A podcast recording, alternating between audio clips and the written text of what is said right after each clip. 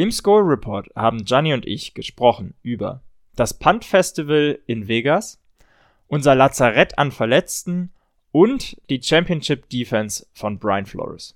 Viel Spaß beim Reinhören.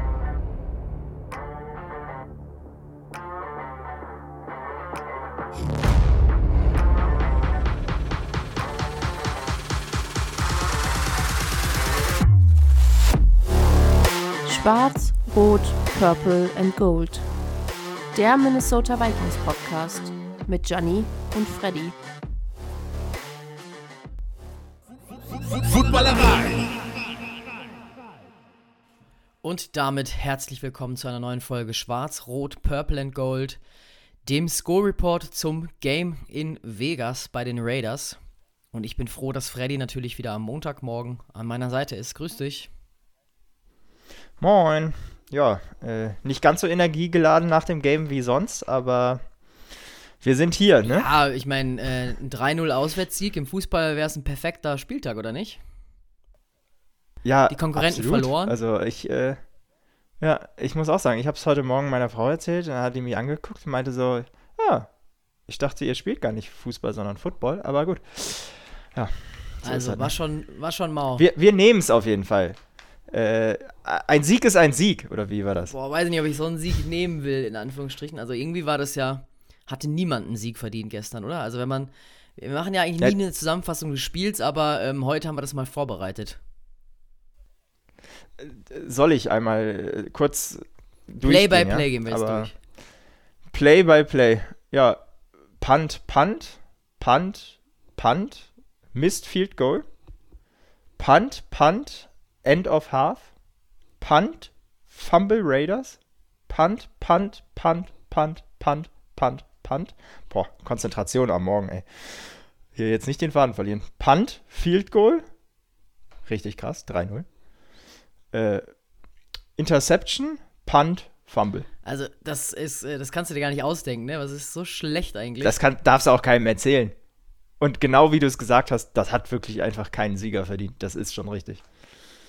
Ja. Ja, können wir eigentlich jetzt aufhören, oder? Folge machen wir Folge, zu. Folge abgehakt. Kann man auch nicht mehr viel drüber reden. Ja. Nee, Themen gibt es natürlich trotzdem. ähm, es ist quasi das, das lowest scoring Game, was je Indoor in der NFL äh, stattgefunden hat. Äh, fand ich auch ganz interessant, die Statistik. Und die Vikings gewinnen das erste Mal ohne Touchdown seit 1993. 15-13 gegen die Packers damals. Ähm, war wahrscheinlich auch ein besseres Spiel. Äh, zumindest ein bisschen offensiver. Aber gestern war ja wirklich erstmal gar nichts äh, los, ne? Wir haben natürlich wieder, äh, wir haben es analysiert. Mit Josh Dobbs sind wir gestartet. Ähm, und es sah alles andere als gut aus, muss ich sagen. Also ich, es war jetzt auch nicht komplett Katastrophe, äh, was Turnover angeht und so weiter. Sind wir frei geblieben, aber es war einfach, ja, irgendwie gar nichts äh, offensiv möglich, oder? Nee, und es lag auch nicht nur an Dobbs, aber ähm, wir haben ja viel hin und her geschrieben, wie wir es immer machen. Irgendwie, er war, äh, er stand direkt unter Druck, oft, äh, gerade zu Anfang. Das hat natürlich äh, ihm persönlich auch nicht geholfen. Ähm, hatte dann einige Würfe, die ungenau drin waren, ähm, zu Justin Jefferson beispielsweise, der sich dann ja ähm, aufgrund dessen auch verletzt hat, ähm, der dann einen super Catch macht, aber dann direkt danach ähm, von Marcus Epps ge getackelt wird in den Rücken. Ähm, genau, geht dann erst in, ins Blue Tent, in Locker Room dann und danach äh, kommt er aber nicht, nicht mehr zurück, so viel sei mal vorweggenommen. Aber auch ähm, ein Wurf zu KJ Osborne, den KJ Osborne zwar fangen muss später dann, aber ähm, ja, auch wieder einfach viele Ungenauheiten. Ähm, das Timing der Offense einfach, äh, ja, sah einfach alles irgendwie nicht stimmig aus. Wie hast du es gesehen? Ja, gerade Jefferson, auf den hat man natürlich geschaut, da waren die Kameras auch gerichtet und der war, ähm, ja, im ersten Snap noch nicht drin, im zweiten hast du es dann gesagt, äh, unter anderem drin und ähm, es war natürlich super bitter, wenn der direkt ausfällt wieder. Äh, und vor allem, es war so ein riesen Schreckmoment. Man hat so ein bisschen gehofft, dass er der Offense wieder Leben einhaucht nach den letzten zwei Spielen, die richtig schlecht waren. Hat auch eigentlich ganz gut ausgesehen, weil er zwei, drei Dinge gefangen hat. Da bin ich mir zu 99% sicher, die hätte wieder kein anderer gefangen, weil die waren eigentlich schlecht geworfen, alle. ähm, also nicht gut geworfen, sagen wir so, und Jefferson macht noch das Beste draus. Aber ähm, ja, das war so ein kleiner Dämpfer direkt zu Beginn. Ich weiß nicht, ob das natürlich so die Offense gedrückt hat, aber du hast es schon gesagt. Also Dobbs hat auch ordentlich Druck bekommen. Er ist fünfmal gesackt worden insgesamt, ähm, wo er auf dem Platz stand, die dreieinhalb Quarter, das können wir schon mal vorwegnehmen. Ähm, vielleicht zu Justin Jefferson an der Stelle auch direkt schon Entwarnung, so ein bisschen in Anführungsstrichen. Es wurde gesagt nach der Pressekonferenz, er ist ja dann ins, ins Krankenhaus gefahren worden, in ein lokales in, in Vegas. Wurde direkt untersucht und ähm, er hat wohl eine innere Brustverletzung. Das heißt, man ruled erstmal irgendwas komplett Schlimmes raus. Es ging schon Rippenbruch und so weiter um gestern. Das glaube ich, äh, kann man alles ein bisschen entschärfen, Entwarnung geben, aber es ist natürlich jetzt auch eine kurze Woche. Samstag gegen die Broncos spielen wir schon, äh, gegen die Bengals spielen wir jetzt schon. Das heißt, es wird knapp wahrscheinlich für ihn. Ja, mal wieder. Und nicht nur für ihn. Ich meine, wir hatten ja gestern, ähm, du hast es gepostet, wir hatten ja gestern einen Haufen an Verletzten. Also ähm, Wahnsinn. Reisner verletzt raus, O'Neill ähm, verletzt raus. Zu einem Zeitpunkt dachte ich mal kurz irgendwie, ich weiß nicht, TJ Hawkinson muss als nächstes wahrscheinlich äh, Guard spielen oder so. Ähm, wirklich bitter. Dann Alexander Madison verletzt raus, kam auch nicht wieder. Also alle, die wir eben aufgezählt haben, kamen auch nicht wieder. Ähm, Reisner, glaube ich, kam wieder am Ende. Der war nochmal auf dem Feld. Aber ja? also das okay. heißt, bei ihm war es zumindest nichts Schlimmeres, weil er ist ja auch gehumpelt und man dachte sich. Ja, das sah genau, richtig bitter aus. Genau, der war auch, der hat sofort auf den Boden geschlagen. Halt, meistens heißt es, dass irgendwas Ernstes ist, dass die Spieler das natürlich direkt spüren. Und Neil hat äh, linker High genau, Ankle Sprain, am linken oder? Fuß, ja. äh, Madison am rechten Fuß und Jalen Naylor ist im Concussion-Protokoll, das heißt, für ihn wird es natürlich auch eng. äh, Kevin O'Connell hat gestern gesagt, dann noch nach dem Spiel, ähm, er muss gucken, offensiv, wen er bringen kann. Er muss Day-to-Day -Day schauen, weil es ist, wie gesagt, eine kurze Woche und man weiß nicht, wer zurückkommt. Ed Ingram ist ja vor dem Spiel auch noch ausgefallen. Für ihn ist Blake, äh, Blake Brandell gestartet auf Guard. Das heißt, da wird sich noch einiges tun. Ja, ich bin mal gespannt. Ähm, vor allen Dingen, ich muss aber auch sagen, also ganz am Anfang, dann als wir, also wenn, wenn wir mal einmal durchgehen, ähm, so ein bisschen kontinuierlich, ganz am Anfang hatten wir unsere Starting, ja, unsere Starting Five nicht, weil Ed Ingram eben nicht äh, gespielt hat. Aber ja, sonst außerhalb von, von dem ähm, unserer normalen O-Line-Starter und auch das äh, sah nicht gut aus. Also Max Crosby haben wir das ganze Spiel nicht in den Griff bekommen und das ist eigentlich der einzige wirklich ernstzunehmende Pass-Rusher bei denen. Ähm, klar, dann haben die Verletzungen nicht geholfen, ähm, aber ja, ich verstehe einfach nicht diese O-Line, die für Abschnitte der Saison richtig, richtig gut war, ähm, dass sie dann wieder so viel Druck erlaubt hat, gerade am Anfang, wenn man weiß, irgendwie, wie wichtig das ist für Josh Dobbs, irgendwie richtig gut reinzukommen, ähm, ein paar Bälle anzubringen, Sicherheit zu gewinnen. Ähm, ja, und das war eben alles andere, ne? In den, in den ersten paar Spielzügen, glaube ich, zwei Incompletions, ähm, auch weil er, weil er den Receiver overthrown hat, ein Scramble, ähm, zweimal richtig Druck bekommen, also ja, schwierig. Genau, ich glaube, bei den ersten beiden Possessions direkt zwei Sacks äh, im Quarter 1 und dann haben wir ja Ende Quarter 1 äh, ging, ging dann quasi ins zweite Quarter über. Äh, auch wieder einen Sack bekommen. Ich fand auch generell war so ein bisschen, man hat gemerkt, dass der Druck immer schnell da war, auch bei den Runs. Also Madison sah ja eigentlich bis zu seiner Verletzung ganz so solide aus gestern. Zumindest äh, Zuver wie sagt man, äh, man konnte ihm vertrauen, dass er den Ball äh, sicher hält und dass er auch ja, immer mal wieder die Lücke gefunden hat, auch wenn er oft wieder in die Mitte einfach gerannt ist. Ähm, aber hier und da auch mal was Explosives. Also hat mich, ähm, hat mich gefreut, das zu sehen. Ich meine, wir haben, haben oft genug Ty Chandler, oder besonders ich habe oft genug Ty Chandler gefordert. Ähm, und das, was ich von Madison gesehen habe, sah auf jeden Fall ähm, sah gut aus. Genau, weil Chandler wurde eigentlich weniger eingesetzt am Anfang bis zu der Verletzung. Aber ich habe mir zum Beispiel eine Szene aufgeschrieben, Ende des äh, First Quarter, wo wir dann, oder wo Dobbs den Ball einfach an, an Madison übergibt, der dann getackelt wird vor Loss. Äh, da kann Madison überhaupt nichts für, weil da stehen drei Defender schon dabei und, und Dobbs steht da mit dem Ball in der Hand. Madison steht neben ihm und irgendwie denkt sich Dobbs, ah, Mist, da kommen ja drei Verteidiger, ich gebe jetzt mal Madison den Ball, der wird schon was machen. Und natürlich kann der nichts mehr machen, weil die Verteidiger stehen direkt vor ihm. Da ist natürlich so ein bisschen ja, O-Line und Dobbs Schuld. Ich fand es so ein bisschen bezeichnend. Da hat sich früh abgezeichnet, in welche Richtung die Offense da gestern gehen wird. Es sah immer wieder ganz okay aus. Ähm, auch CJ Ham war mehr, mehr drin. Also musste er eigentlich mehr rein, weil wir mehr Blocking-Kraft auch brauchten. Aber trotzdem, ja, sah nicht so gut aus. Ich sehe sogar gerade sogar dritter Sack dann schon in der zweiten Possession eigentlich. Also. Ja, Wahnsinn. Äh, ich habe es auch aufgeschrieben, irgendwie vier Sacks, glaube ich, äh, in der ersten Halbzeit. Ähm, traurig, vor allen Dingen, wenn man eigentlich eine Offensive Line hat, die ja ähm, für weite Strecken der, der Saison ganz gut gespielt hat. Ähm, zu Alex Madison noch, ähm, wie gesagt, also das unterstreichen auch so ein bisschen die, die Zahlen, dass es echt ein guter Tag war bis zu seiner Verletzung. 10 Carries, 66 Yards, ähm, 6,6 äh, Average per Run. Äh, wenn der durchgespielt hat, das hätten, also wunderbar, besser kannst du es dir ja nicht ausmalen. Ähm, und sogar auch mal einen längeren Run drin gehabt, äh, den längsten mit 16 Yards. Ich habe dann auch wieder nicht verstanden, warum man davon dann weggeht, selbst als er sich dann verletzt hat. Ty Chandler insgesamt noch 12 Carries bekommen für 35 Yards. Und da zeigt sich dann auch schon wieder dieses, also da sieht man dann auch einfach die Verletzung in der O-Line. Ähm, meiner Meinung nach ähnlich wie bei Madison, der dann ähm, für ja, viele harte Runs auch hatte, zusätzlich zu größeren Löchern, die die O-Line mal freigeblockt hat. Ähm, Ty Chandler dann einfach äh, immer nur gegen Stack-Boxes, wenn er den Ball bekommen hat. Ja, war ein bisschen schade, weil er sah auf dem Platz wieder schon relativ gut aus ähm, und ich mag seine Runs eigentlich ganz gerne. War einfach dann nicht mehr ganz so die, die Schlagkraft drin, ist auch okay, weil er hat eigentlich so das gemacht, was er machen soll.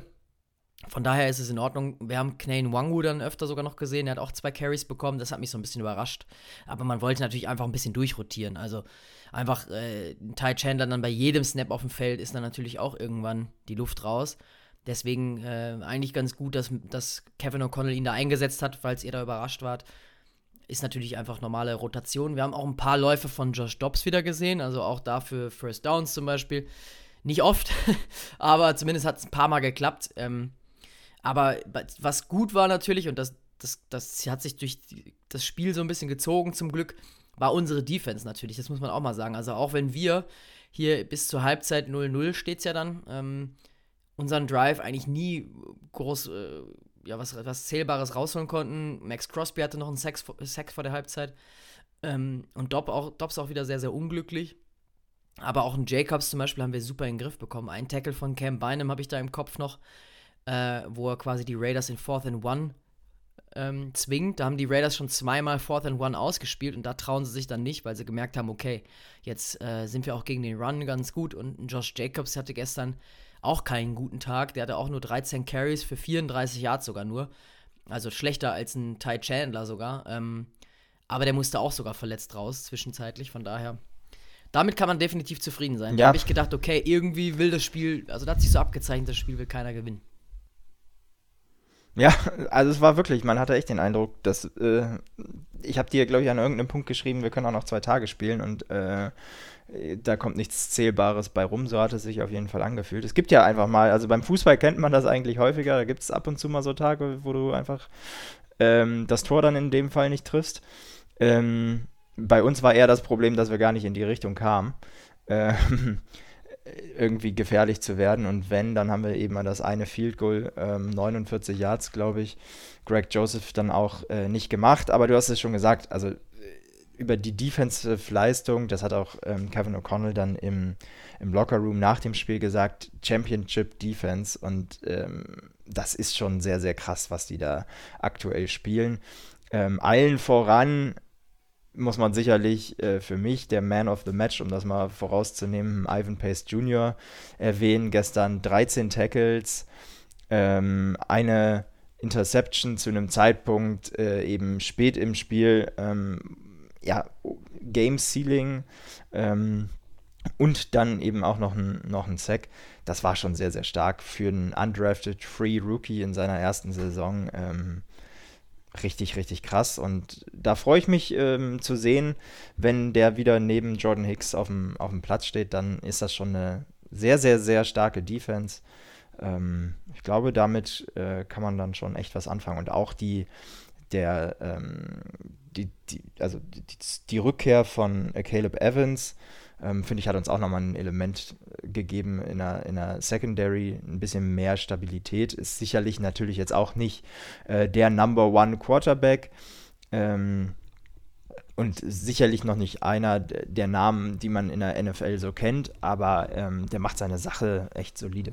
Ja, ich glaube, defensiv können wir da eigentlich wenig irgendwie überhaupt meckern. Also die Raiders sind dann in, im dritten Quarter das erste Mal ein Big Play über Renfro in die Red Zone gekommen für 38 Yards. Das wurde aber dann zurückgenommen ähm, durch eine Strafe. Ähm, und äh, dann war da quasi da der Fumble von, von den Raiders, der durch Blackman recovered wurde, wieder ein Forced Fumble von Metellus. Äh, und dann muss man einfach mal sagen, das hab ich auch, haben wir auch bei Insta gepostet, der Jubel von den Vikings. Also das war so einer der Momente gestern, die mich zum Lachen gebracht haben. So einer der wenigen dann.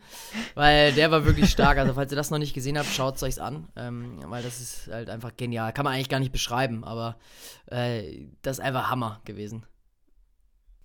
Ja, vor allem, also die machen einen Cack-Stand, ne? Ähm, und ich fand halt, also wer so ein bisschen diese Woche die News verfolgt hat, ich musste so ein bisschen schmunzeln. Ich weiß nicht, wie es dir ging, aber mit, äh, mit der DBI gegen ähm, unseren Offensive äh, Coordinator, der eigentlich gar nicht so ein witziges Thema, oder was heißt eigentlich gar kein witziges Thema, Drunk Driving oder ähm, Driving while impaired. Ähm, eben mit Alkohol am Steuer erwischt worden ist.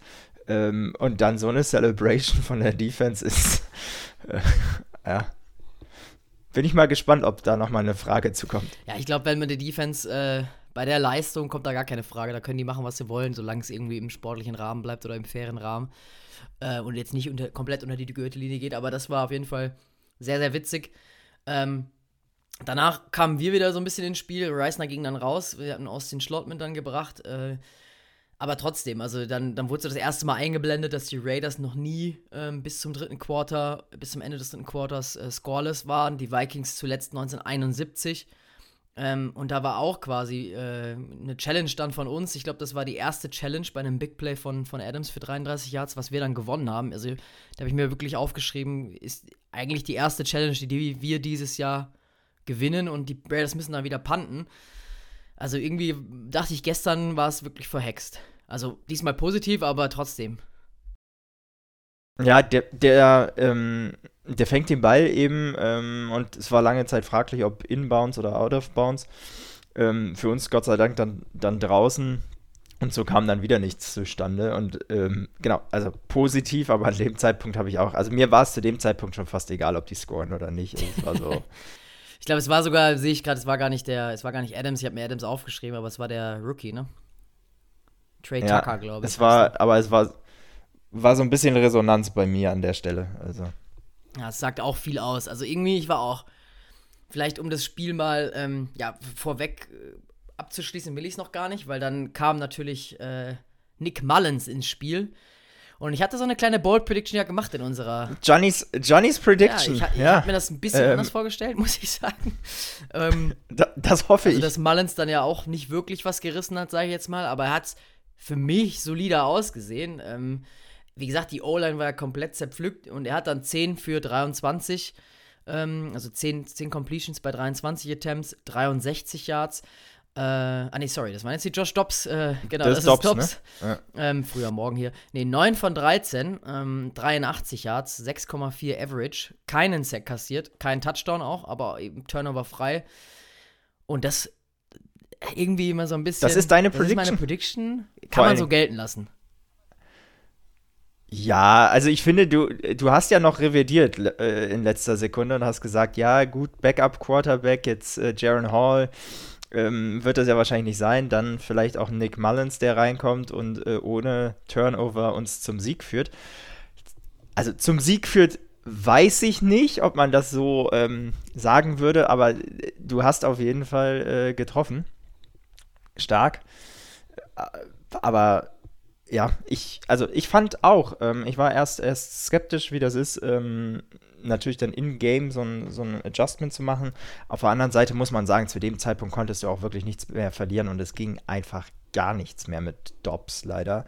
Äh, so leid mir das für den Jungen ähm, tut und ich auch gerne gesehen hätte, dass er seine, ich sag mal, Chance, die Kevin O'Connell ihm nach der Bye Week nochmal gegeben hat, nutzt. Ähm, aber die Offense sah einfach wesentlich besser aus mit Nick Mullins. Also besserer Rhythmus, bessere Timing, Throws. Der hat dann halt auch einfach die Checkdowns genommen. Das war auch was, was ich bei Dobbs einfach nicht verstanden habe. Ähm, die letzten Spiele schon nicht und gestern auch wieder nicht. Der dann natürlich, wenn er Druck bekommt, ist Dobbs natürlich jemand, der als erstes guckt, wo kann er scramblen, wo kann er einen Run hinlegen, sowas. Ähm, und nicht guckt sozusagen, okay, wo kann ich jetzt vielleicht noch irgendwie einen Dump-Off-Pass machen. Ähm, und das eben ganz anders bei, bei Nick Mullins, ähm, der dann eben schon auch, wenn es nur zwei, drei Yards an First Down war, aber die, die Checkdowns geworfen hat, ähm, beispielsweise zu einem Ty Chandler ähm, der dann eben nochmal für ein Yard läuft, dann kommst du irgendwie auf vier Yards bei First Down und das sieht dann eben ganz anders aus, wenn du Second and Six hast, als wenn du vielleicht irgendwie ein negatives Play bei First Down hast und ähm, da irgendwie Second and 12 stehen hast. Ähm, und ist als natürlich Playcaller auch viel dankbarer für, für Kevin O'Connell. Ähm, ja, und ich glaube, also ich würde jetzt nicht davon reden, dass er uns irgendwie großartig einen Spark gegeben hat oder so, aber es sah, also es waren andere Momente ähm, und wir hatten, ähm, ja, wir haben halt einfach den Ball ein bisschen bewegen können mit ihm. Ja, ich glaube, und das reichte auch gestern. Also das hat generell gereicht und ich glaube, vielleicht hat sowas auch gegen die Bears gereicht. Ähm, und das, da bin ich wieder bei dem Faktor, dass ich irgendwie nicht verstehen kann, diese Entscheidung, dass man Dobbs nochmal reinwirft. Wir haben es ja bei Insta eine Umfrage gemacht. Da war das Bild ja schon eher dafür, dass, dass äh, die meisten unserer Hörer ähm, eben auch dafür sind, Dobbs nochmal eine Chance zu geben. Ich verstehe es immer noch nicht und das sieht man jetzt ganz klar. Man hat jetzt eine lange Zeit über die Bye Week äh, Mullins mehr Raps zu geben oder eben No Hall, ähm, der ja gestern wieder nur Emergency Quarterback war. Ähm, das heißt, Mullins hat da schon noch die Nase vorn und ich glaube, wenn ein Quarterback-Change da sein wird, dann kann ich mir vorstellen, stand jetzt mal, dass äh, Mullins gegen die äh, Bengals spielen wird. Ich fand aber irgendwie war das Timing dann eben schlecht genutzt, weil jetzt äh, Connell hat gesagt, er wollte so einen kleinen neuen Spark bringen. Ja, hat er nicht wirklich geschafft, aber ähm, also Mullins, aber es hat eben gereicht.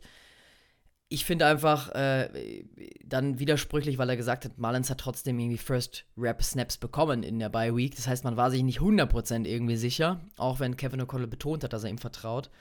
Ähm, ja, ich fand es ein bisschen unglücklich gestern gegen die Raiders hat es gereicht. Ich glaube, es hätte wahrscheinlich gegen kein anderes Team gestern gereicht, vielleicht gegen die Giants oder so. Ähm, aber gegen die Packers oder Lions ja, brauchst du so gar nicht antreten.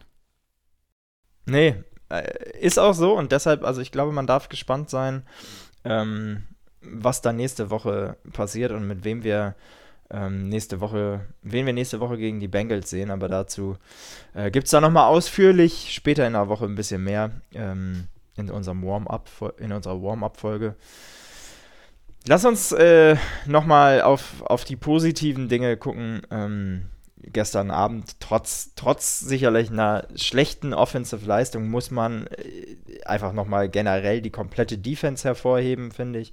Allen voran, wie gesagt, für mich ähm, Ivan Pace Jr. mit einer super starken Leistung, auch ein Alexander Madison mit einer sehr, sehr starken Leistung, wie ich fand.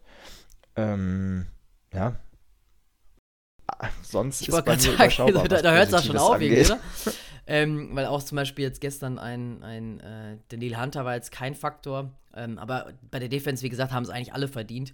Vielleicht da nochmal erwähnt, auch zwei Rekorde für die Franchises. Ähm, einmal äh, TJ Hawkinson hat den Franchise Tight End Rekord gebrochen von Kyle Rudolph für 85 Catches in einer Saison, auch wenn der gestern weniger ein Faktor war. Mit Mullins kam der auch mehr und mehr rein, genau wie Jordan Edison. Der hatte auch erst äh, unter Mullins seine Completions dann, seine zwei auch nur. Und äh, der hat auch nochmal einen speziellen Gameball bekommen. Ähm, das ist dein Harry, Harry the Hitman, äh, mit zwei, 172 Career Starts, oder? Ja, richtig geil. Ähm, hatte ich gar nicht auf dem Schirm. Ähm, also nicht consecutive Starts, nicht an einem Stück, aber insgesamt 162 172. Starts für die Vikings. 172, genau. Ähm, sind die meisten eben ähm, und derjenige, äh, dem er den äh, Rekord abgeluchst hat, sozusagen, äh, war Defensive Back Paul Kraus ähm, mit 171 Starts, äh, der von 68 bis 79 gespielt hat.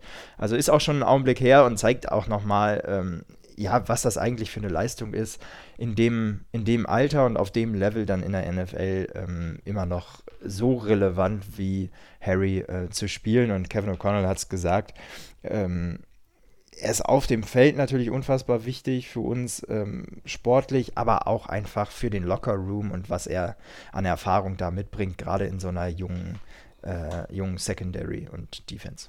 Genau, also ist schon eine ordentliche Leistung. Man muss dazu sagen, gestern, ich habe auch äh, einige Tweets gesehen, die gesagt haben, äh, ist irgendwie schon verrückt, Harrison, äh, Harrison Smith.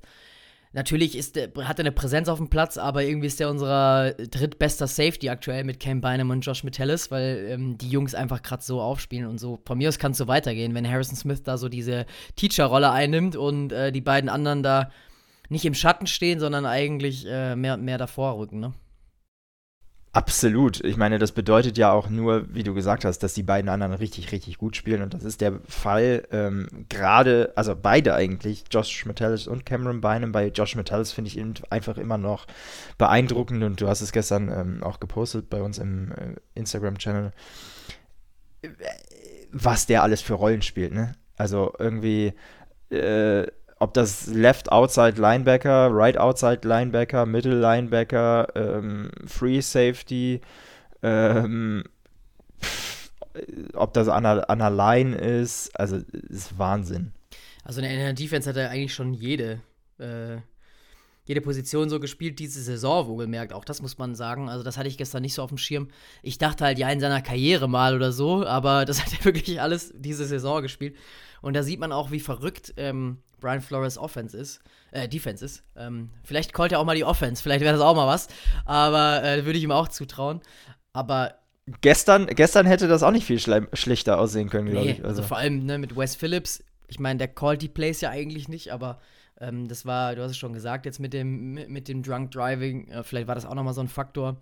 Wobei das die Spieler ja eigentlich nicht zu interessieren hat, großartig. Aber ja, ist schon, ist schon verrückt gewesen. Ähm, und ich glaube, so hat es mal Marc gesagt vom Bears Bambusel, dass äh, Brian Flores einfach immer für Chaos sorgt auf dem Feld. Und das ist das beste Beispiel dafür, weil du weißt nicht, was du von einem Josh Metellus zum Beispiel bekommst. Und als Gegner dich darauf einzustellen, ist sau schwer. Absolut. Ähm, und ich glaube, das sieht man eben auch, dass es einfach unberechenbar ist, dass sie ähm, ja, dass, dass es super schwer ist, auch für gegnerische Offensives, sich auf diese Defense vorzubereiten, einfach weil es so, ähm, ja, so unterschiedlich einfach äh, auch die, die, die Play-Calls dann aussehen können und auch der, der generelle Plan, den man hat, um in diesem Fall dann die Raiders zu verteidigen, halt sehr, sehr individuell ist und nicht beispielsweise so ein ich will fast sagen, Einheitsbrei wie letzte Saison, wo man einfach weiß, was man kriegt, nämlich so eine Bend but don't break Defense, ähm, egal gegen welchen Gegner. Und das ist eben sehr, sehr individuell auf den jeweiligen Gegner zugeschnitten. Ein Punkt, den ich noch habe, weil du es eben nochmal angesprochen hast ähm, mit Wes Phillips. Ich finde, also ich finde, das darf die Spieler nicht interessieren, aber es passt dann eben auch ins Bild, dass jemand, der Offensive Coordinator ist, der eine Vorbildfunktion hat, ähm, der da einfach undiszipliniert ist an der Stelle. Ähm, und das, also für mich generell einfach nicht nachvollziehbar. Ähm, ich hätte den rausgeschmissen, glaube ich, an der Stelle. Ähm, einfach weil du in der Vorbildfunktion also es geht generell nicht und noch weniger in der Vorbildfunktion und ich finde, es passt halt dann schon auch ins generelle Bild unserer Offense, ähm, so über die letzten paar Spiele. Ähm, aber ich weiß nicht, ob ich da vielleicht zu krass bin mit meiner Meinung. Nee, ich gebe dir recht, aber ich weiß nicht, ob es während der Saison gemacht wird. Also es ist klar, natürlich wäre es ein super Zeichen, aber ich glaube, es ist eher so ein Signal oder eigentlich unvermeidbar, dass man ihn dann nach der Saison rauswerfen wird. Also vielleicht möchte man da jetzt nicht nochmal unnötig Ruhe, Unruhe reinbringen in der Saison, die sowieso schon komplett crazy ist. Und deswegen sagt man sich, okay, vielleicht intern ist es anders geregelt worden, das wissen wir nicht, aber zumindest äh, nach außen hin wart man noch den Schein so ein bisschen und nach der Saison, glaube ich, äh, wird es da definitiv einen Wechsel geben. Also da will ich mich eigentlich schon festlegen, weil sowohl offensiv als dieses Jahr, natürlich ohne einen Kirk, natürlich lange Zeit ohne einen JJ, aber trotzdem irgendwie steht so ein bisschen still und man sieht keine Handschrift von ihm. Das ist natürlich schwierig, wenn man einen Headcoach hat, der offensive ist und ähm, ja, muss man einfach sagen. Eine Szene, die müssen wir aber noch drauf eingehen, auf die letzte. Also 46 Yard Field Goal Greg Joseph eigentlich und dann packt er einen Punt aus. Also das habe ich ja noch nie gesehen. Hast du das schon mal in deiner Kicker-Karriere gesehen? Ich, also, ich war auch komplett überrascht. Ich habe es auch noch nicht gesehen. Vor allem gesehen. geht das ja ähm, fast in die Hose. Danach, danach wurde so ein bisschen äh, wenigstens erklärt im Play, im Game Pass, was denn die Idee dieses Spielzugs hätte sein können, wenn er vernünftig ausgeführt wär, worden wäre. So, ganz schön wie, viele äh, äh, ja, Vergangenheitsformeln. Ja, ganz schön viel Konjunktiv, weil das ist halt schon so ein bisschen risky gewesen, ja, sorry. ne? Also, so. also ich habe es überhaupt nicht verstanden. Die Idee war, den, oder wenn man es macht, dann würde man den irgendwie versuchen, an die 4, 5, 6 Yard Line zu, zu punten im, ja, in Anführungsstrichen, und dann aber ganz nach außen, links oder rechts, um einfach möglichst viel Zeit von der Uhr zu nehmen. Ich meine, das hat immerhin elf Sekunden, so wie er es gemacht hat, von der Uhr genommen, hat den Ball einfach so, ich weiß gar nicht, also in, in die Höhe, irgendwie wenig weit, 20, 20 Yards oder so und dann super oder relativ hoch, um Zeit von der Uhr zu nehmen, aber super risky Move. Also wenn die dann Returner irgendwie, oder wenn den, ich weiß gar nicht, wer den Ball am Ende gefangen hat, aber wenn den jemand fängt, der mit dem Ball in der Hand irgendwie ein bisschen was anfangen kann, ähm, boah. Also da dachte ich auch schon wieder gestern so, was, was wollen wir eigentlich noch riskieren, so? Also Warum nicht einfach das Field Goal nehmen? Warum nicht einfach sechs Punkte? Dann müssen die einen Touchdown ja, machen. Das haben ja. die das ganze Jahr. Äh, das, also, die haben wenn die eins bewiesen haben, die Raiders, dass die nicht mit unserer äh, Defense klarkommen. So, und warum ähm, du darfst dann natürlich nicht irgendwie, das haben wir auch ein, zwei schon, Mal schon gesehen, dass wir dann am Ende Brian Flores eben weniger Druck gebracht hat und solche Geschichten ähm, am Ende eines, eines Spiels, um eben so ein bisschen so eine Prevent-Defense zu spielen. Das darfst du dann natürlich nicht machen. Du musst einfach genau so dein äh, Defensive Scheme weiter callen.